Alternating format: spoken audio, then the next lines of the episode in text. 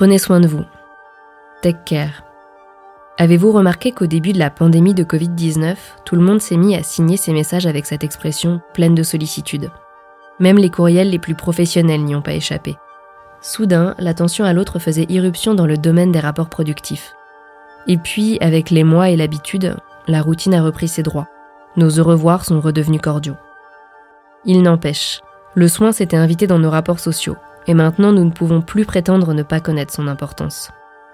Le soin des infirmières aux malades, le soin accordé aux personnes restées seules pendant les confinements et qu'il ne fallait pas oublier d'appeler un peu chaque jour, le soin porté aux plus démunis par les mobilisations citoyennes spontanées. Il y aurait tant d'exemples à donner de ce souci du bien-être d'autrui. Et parce que le cœur de la santé publique est d'assurer un bien-être collectif, nous finissons ensemble cette série par cette question essentielle. Pourquoi prendre soin de nos vies?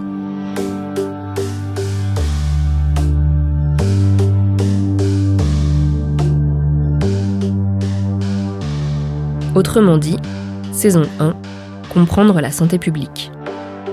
Des fois, on peut être un peu éloigné du, récit du patient et de la patiente. Parce que moi, évidemment, quand ils arrivent, ben moi, je veux savoir s'ils dorment, s'ils mangent, euh, c'est comment est leur humeur, est-ce qu'ils ont déjà fait un épisode de manie, est-ce qu'ils ont déjà entendu des voix, est-ce qu'ils ont des études, mais à la limite, eux, c'est pas ça leur question fondamentale.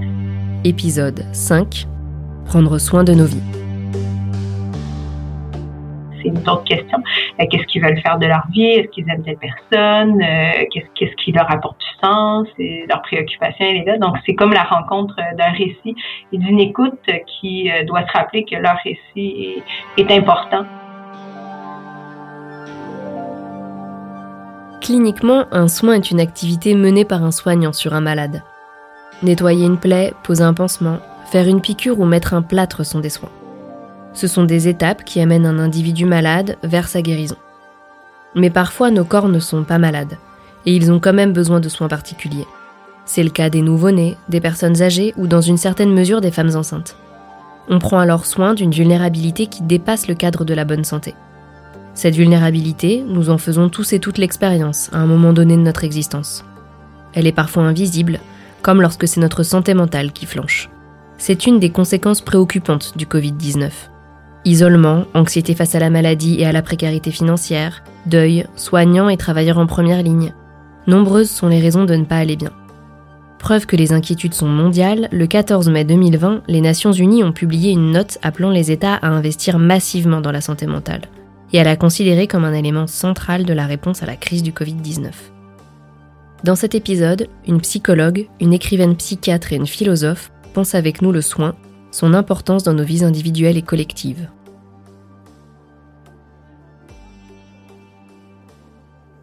Les pratiques du soin, c'est tout ce qui constitue euh, notre réalité. Fabienne Brugère, maîtresse de conférences en philosophie à l'Université Paris 8. C'est à la fois euh, l'infirmière euh, qui prodigue des soins à l'hôpital, c'est aussi euh, l'auxiliaire euh, de vie euh, familiale, c'est aussi l'infirmier psychiatrique, bref, c'est tout un ensemble, comme également les, parents qui prodiguent des soins aux enfants ou les, les soins que l'on peut aussi prodiguer aux personnes âgées. Tout ce qui constitue, pourrait-on dire, notre vie ordinaire. Notre vie ordinaire et tout ce qui fait que nous sommes amenés à développer nos vies ou tout simplement à nous maintenir en vie. Dans les pratiques de soins, il y a malgré tout euh, deux niveaux à distinguer. Il faut distinguer le, niveau euh, curatif, ce qui relève euh, de soins qui vont permettre la guérison, le médecin qui, qui prodigue un traitement de telle sorte que le patient soit guéri. Et puis, il y a aussi des pratiques de soins qui sont des pratiques euh, davantage relationnelles, qui peuvent passer aussi euh, par toute la question des tâches corporelles, par exemple des toilettes intimes des malades à l'hôpital. Cette dimension euh, relationnelle du soin, elle concerne vraiment toutes les tâches quotidiennes du soin. Elle s'est par ailleurs beaucoup développée avec les maladies chroniques, puisque les maladies chroniques, ce sont euh, des maladies euh, qui précisément n'aboutissent pas forcément à une guérison et qui supposent des soins quotidiens. Toute maladie demande des soins, mais toutes ne sont pas considérées avec autant d'attention. Fréquents, parfois sévères et encore trop souvent stigmatisés, les problèmes de santé mentale sont un enjeu majeur de santé publique. Selon l'OMS, la dépression touche 264 millions de personnes de tout âge et elle est la première cause d'incapacité dans le monde. Lorsqu'elle perdure, elle peut être considérée comme une maladie grave. Et il existe une interdépendance entre la santé physique et la santé mentale. Plus d'un an après son début, les conséquences de la crise du Covid-19 en la matière sont préoccupantes. Santé publique France estime que la prévalence des états dépressifs a été multipliée par deux entre septembre et novembre 2020. Aux États-Unis, en juin 2020, une étude du Center for Disease and Prevention, la principale agence fédérale en termes de santé publique, rapportait qu'un jeune adulte américain sur quatre avait envisagé de mettre fin à ses jours au cours du dernier mois. L'OMS estime que dans le monde entier, chaque année, près de 800 000 personnes meurent en se suicidant, et le suicide est la deuxième cause de mortalité chez les 15-29 ans. Et bien qu'il existe des traitements connus et efficaces pour combattre les troubles mentaux, les obstacles matériels et psychologiques sont encore trop nombreux. Heureusement, des dispositifs pensés pour faciliter l'accès à ces soins existent. Anne-Laure Salaska, psychologue clinicienne, travaille dans un hôpital de la grande banlieue parisienne où elle soigne plus particulièrement des personnes en situation de grande précarité et d'exclusion. Donc je suis psychologue clinicienne. Euh, déjà, bon, le terme euh, clinicienne, pour euh, faire un petit peu un retour en arrière, donc ça vient de clinique, tout simplement, et c'est ce qu'on appelait avant les, donc la, médecine clinique, c'est la médecine à côté du lit des patients. Donc être psychologue clinicienne, c'est travailler avec des personnes qu'on rencontre à partir de, des signes cliniques, de, de leurs récits, de, leur, de leurs paroles, de leur histoire. La différence avec la psychiatrie, c'est que euh, donc nous, on ne prescrit pas de médicaments, euh, on n'est pas des médecins, on travaille avec le sujet, avec sa parole et son histoire, sans faire intervenir euh, la médecine. Je travaille au sein d'une équipe mobile qu'on appelle un EMPP, donc c'est une équipe mobile psychiatrie et précarité. Et je travaille principalement avec des personnes qui sont dites en situation d'exclusion et ou de précarité et avec euh, ce qu'on appelle euh, aujourd'hui euh, beaucoup les acteurs et les actrices de première ligne, c'est-à-dire les assistantes sociales, toutes les personnes qui essayent d'aider administrativement ces gens et qui sont parfois confrontées à soit des pathologies, enfin ce qu'on appelle pathologies psychiatriques, ou alors tout simplement des personnes qui sont en souffrance psychique due à leur parcours, leur situation, leur vie en général c'est souvent des, personnes qui n'ont pas d'accès aux soins. Et ces lieux leur permettent en fait souvent de, retrouver, je dirais presque tout d'abord, avant de parler de soins psychiques, je dirais presque un lien social en fait. Et euh, nous, dans notre travail, c'est euh, d'abord ça, en premier lieu, qu'on essaye de, recréer, de retisser, c'est du lien social. Et du lien social, quand je dis lien social, c'est euh, tout simplement leur permettre de rencontrer une autre personne avec qui parler autrement que aussi d'un point de vue, euh, je dirais, euh, administratif. C'est, ça devient pas seulement des euh, demandeurs d'asile ou des demandeurs de logement ou, des, ou autres. là, c'est dans, dans, les espaces qu'on, essaye de créer, on leur permet aussi d'être tout simplement sujet, en fait, tout simplement un individu. Dans, dans, ce monde et dans cette société, quelle que soit leur situation administrative, leur situation sociale ou autre. Donc voilà, donc nous on fait un peu ce relais entre, euh, entre les structures, euh, les travailleuses et travailleurs du champ social, les personnes et ensuite euh, les structures de, droit commun ou, les structures de soins psychiques. Le soin psychique est spécifique. Il nécessite un traitement particulier, tout comme on ne soigne pas de la même manière un cancer ou un bras cassé. Mais qu'est-ce qui fait la différence fondamentale entre un soin physique et un soin psychique? Dans les deux cas, il y a, une blessure, il y a, une plaie, il y a une, douleur, euh, il y a une souffrance. Dans le cas du, soin, euh, soin physique, euh, l'action se fait par la guérison par, par le corps. Dans le cas du soin psychique, ça se fait par la parole, par l'élaboration, ça met du temps, je dirais que ça peut être plus long parce que c'est plus invisible. On ne peut pas voir la, souffrance directement, on ne peut pas la localiser. Ça demande un peu d'avancer dans un, labyrinthe euh, parfois peu éclairé. On avance avec la personne par, euh, par la rencontre, par la relation de confiance qui est établie et par euh, un cadre qui est, euh, qui apporté, parce qu'il y, y, a un cadre, c'est important euh, quand, on, quand on parle de, soins psychiques, il faut un cadre, et un cadre, c'est un temps qui est donné dans, dans un lieu. Prendre soin, je dirais que c'est, je dirais que c'est d'abord vraiment être là, être là, c'est-à-dire être présente, être présent et présente. Et cette présence, elle est à la fois, à la fois concrète, c'est le, corps présent face, à, face au corps d'une autre personne, et à la fois très symbolique, puisque euh, une fois que, par exemple, la consultation est terminée ou l'entretien est terminé, on n'est plus là, mais on reste présente, en fait, pour la personne. La personne peut avoir en tête que dans ces situations de vie les plus, les plus difficiles ou les plus compliquées, il y a un endroit qui existe. S'il y a un endroit où cette personne existe en tant que sujet, je dirais que pour moi, le soin, c'est à la fois une présence et à la fois une euh, parole et une écoute. La théorisation du soin a émergé aux États-Unis dans les années 70, dans les écoles en soins infirmiers.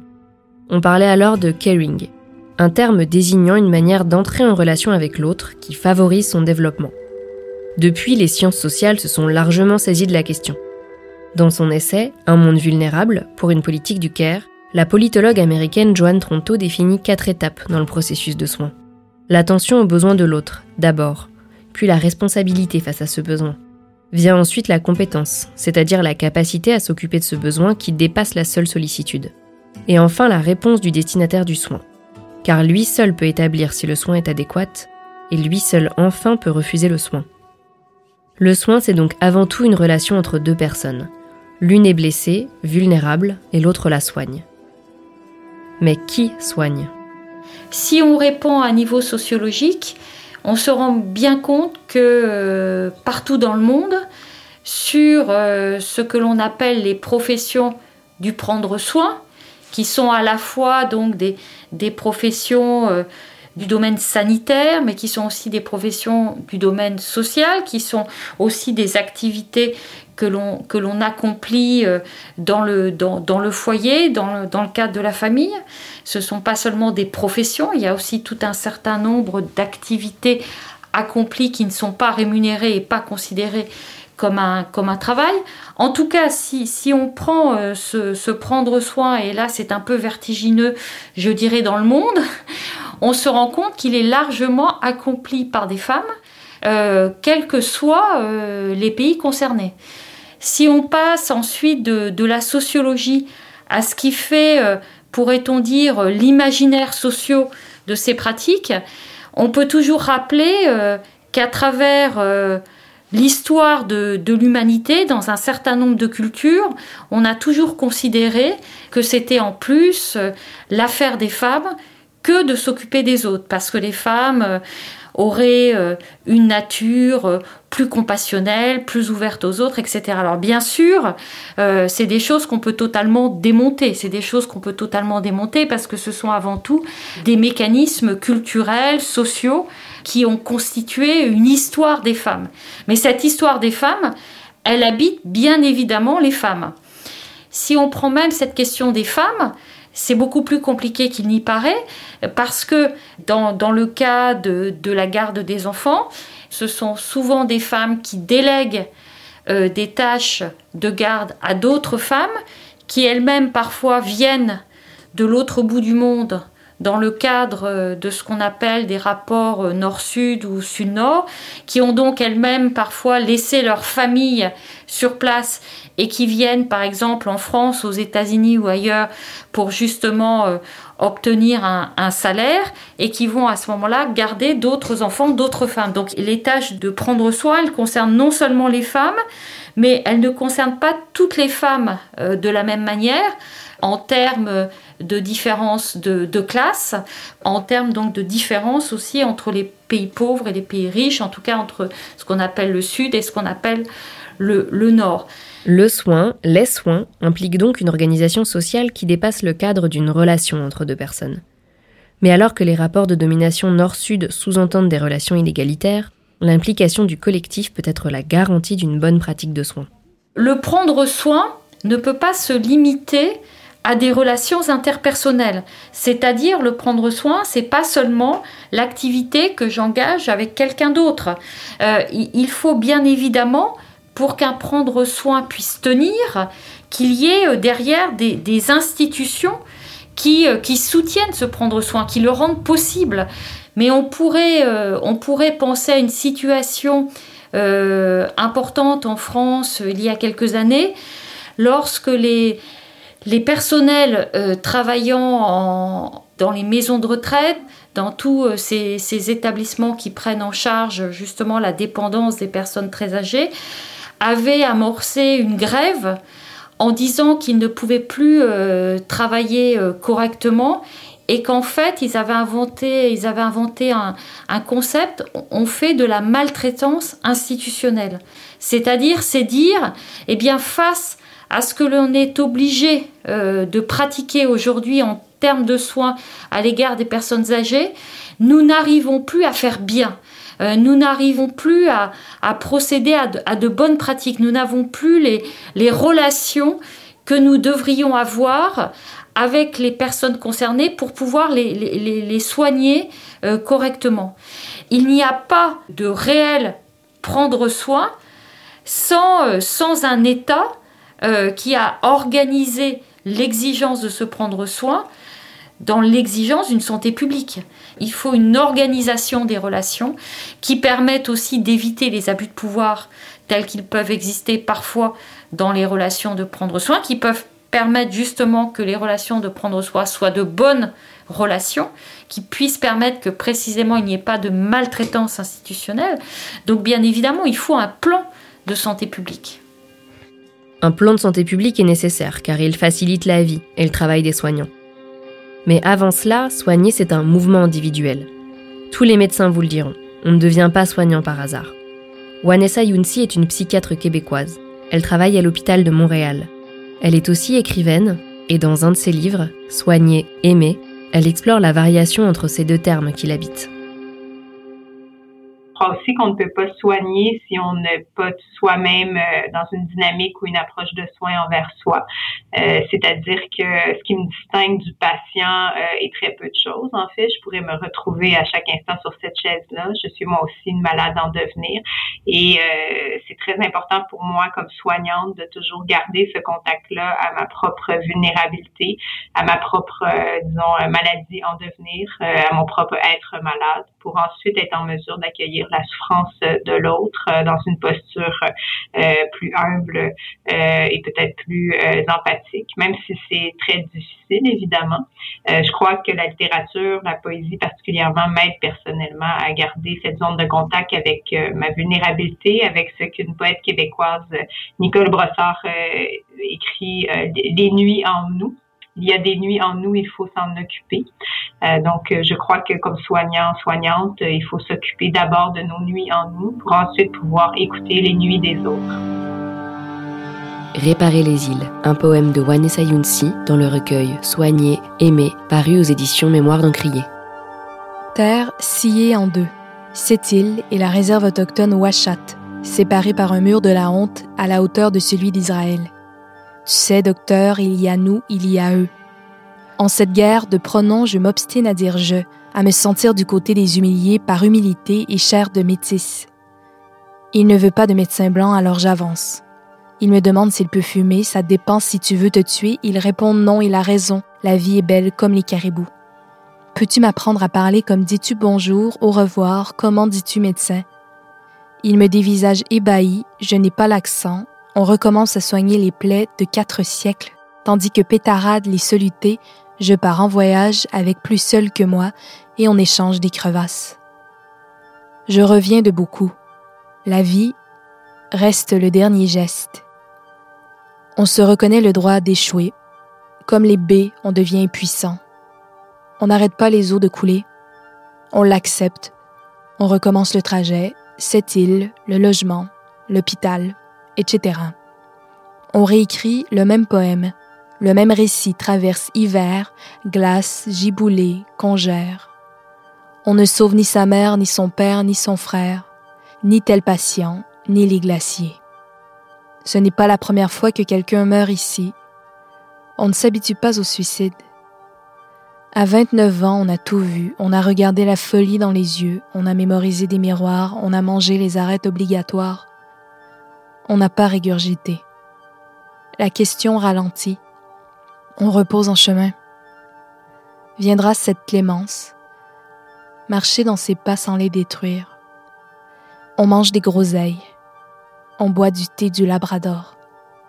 Un goéland nous apprend tout. Les épinettes réparent nos racines. Quelque part, un être vulnérable, c'est un être blessé, euh, c'est un être attaqué, c'est un être atteint, c'est un être qui est dans le besoin.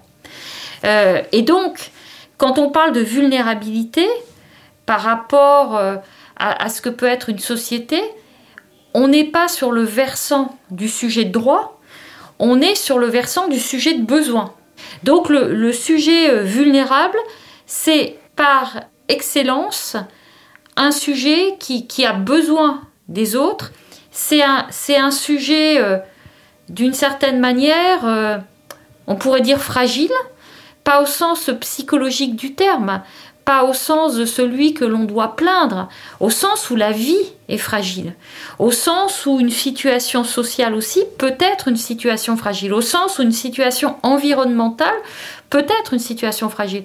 Et je crois que cette notion de vulnérabilité, elle, euh, elle est particulièrement présente euh, aujourd'hui. Hein. Je crois que depuis que cette, cette pandémie euh, a frappé le monde, on voit bien en quoi nous sommes des sujets vulnérables.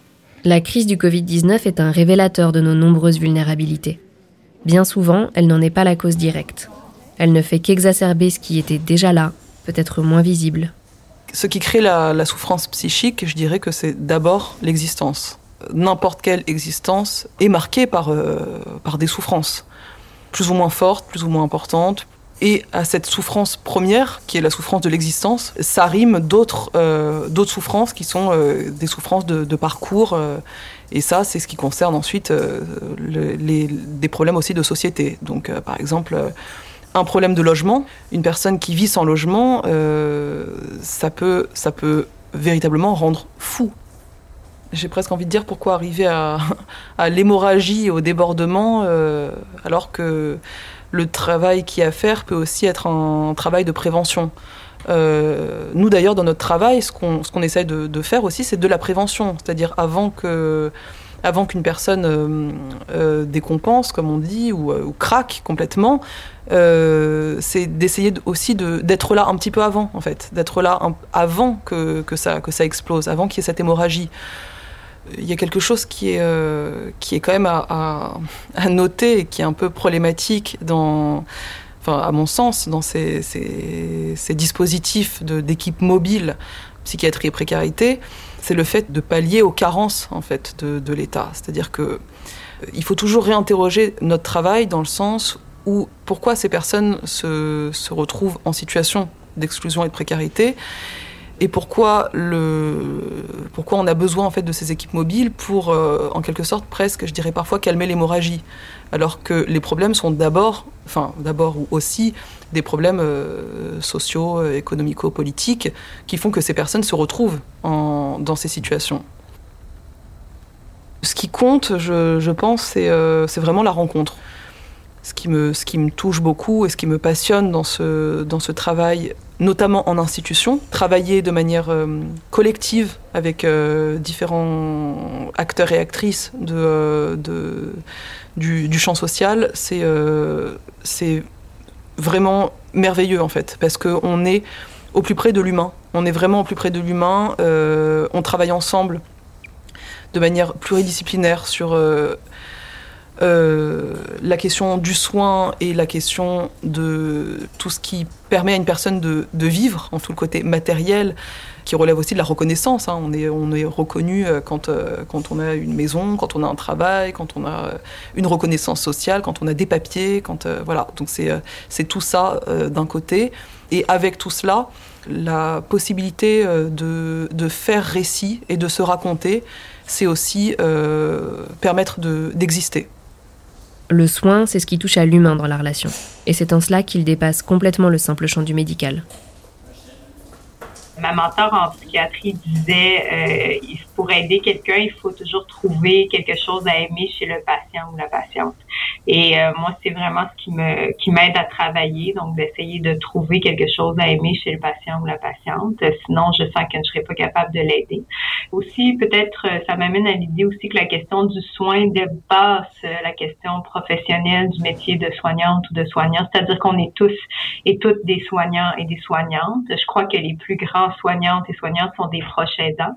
Euh, D'ailleurs, beaucoup plus que des, comme que moi, que les professionnels de la santé. Ce sont des gens qui sont très investis, qui sont peu reconnus actuellement par nos gouvernements dans leur euh, métier, dans leur dans leur profession de foi, qui est la profession d'être proche aidante et proche aidant. Euh, donc, je crois que toute la question du soin transcende la question du système hospitalier puis des rôles professionnels. Être un proche aidant, c'est accompagner une personne, parfois malade, souvent âgée, en situation de dépendance au quotidien. Ça consiste à pratiquer des soins, mais aussi aider à la vie de tous les jours, aux tâches administratives. Être là, simplement, comme le dit si bien Anne-Laure Salaska. En France, cela concerne une personne sur cinq. Mais être proche aidant peut être considéré comme un concept très occidental, car dans de nombreuses sociétés, il est habituel de garder les personnes âgées et vulnérables avec soi. Et c'est alors chaque famille qui occupe ce rôle. Partout dans le monde, des sociétés entières tiennent donc grâce à des relations de soins. L'humain est vulnérable, ça c'est conforme à l'histoire de la philosophie, nous sommes des sujets finis, et donc nous sommes des sujets euh, bordés euh, par la vie et la mort. Ce qui fait nos vies, c'est pas seulement un taux de croissance, mais c'est aussi, euh, une qualité de vie, c'est aussi la, possibilité précisément de, pouvoir bien vivre, tout n'est pas seulement affaire euh, de, coûts financiers. Et qu'il y a précisément dans la marche du monde et dans la manière dont on gouverne, eh bien, des institutions que l'on doit considérer par un autre biais que celui de la rentabilité. Qu'il s'agisse précisément de l'hôpital, euh, qu'il s'agisse aussi euh, de l'éducation, mais qu'il s'agisse aussi euh, de la possibilité de sortir euh, euh, des gens du gouffre ou qu'il s'agisse précisément des possibilités justement écologiques. Je crois que ça, c'est, aussi une demande suite à cette pandémie. C'est une demande qui a surgi de l'intérieur même de la pandémie. Parce qu'à partir du moment où on a fait ces confinements, à partir du moment où on a montré, après des années d'austérité, qu'on laissait euh, tout d'un coup euh, voilà filer euh, des milliards de dépenses, et bien forcément les, gens se disent c'est possible. On peut ne, pas tout considérer eu égard en fait à la société de marché, on peut faire autrement. Et je crois que l'avenir, il est là. Je crois que les, je, crois qu'il va falloir humaniser notre société et le prendre soin, ça participe de cette humanisation. Mettre l'humain au cœur de nos relations sociales, au fondement même de nos fonctionnements sociaux. Cette préoccupation est apparue brûlante avec la crise sanitaire. Et c'est une des grandes questions de notre temps. Comment faire société? Quel sens donner au bouleversement induit par la crise du Covid-19 Ici, pendant cinq épisodes, nous avons pris le temps de tirer les fils de ce qui compose la santé publique. Du virus aux Antilles polluées, en passant par l'accès aux soins des personnes migrantes, ou encore la nécessité de politiques qui reposent sur la coopération, un même souci se dégage, celui de l'interdépendance entre les humains et la planète qu'ils habitent. Faire de la santé publique, au début du XXIe siècle, c'est alors permettre aux vies, dans leur grande pluralité, de s'épanouir pleinement, avec dignité et sans compétition, à rebours d'une logique de privatisation des structures de santé qui privilégie l'individu au collectif. La santé publique, ce serait donc un soin porté au vivant, dans son entier.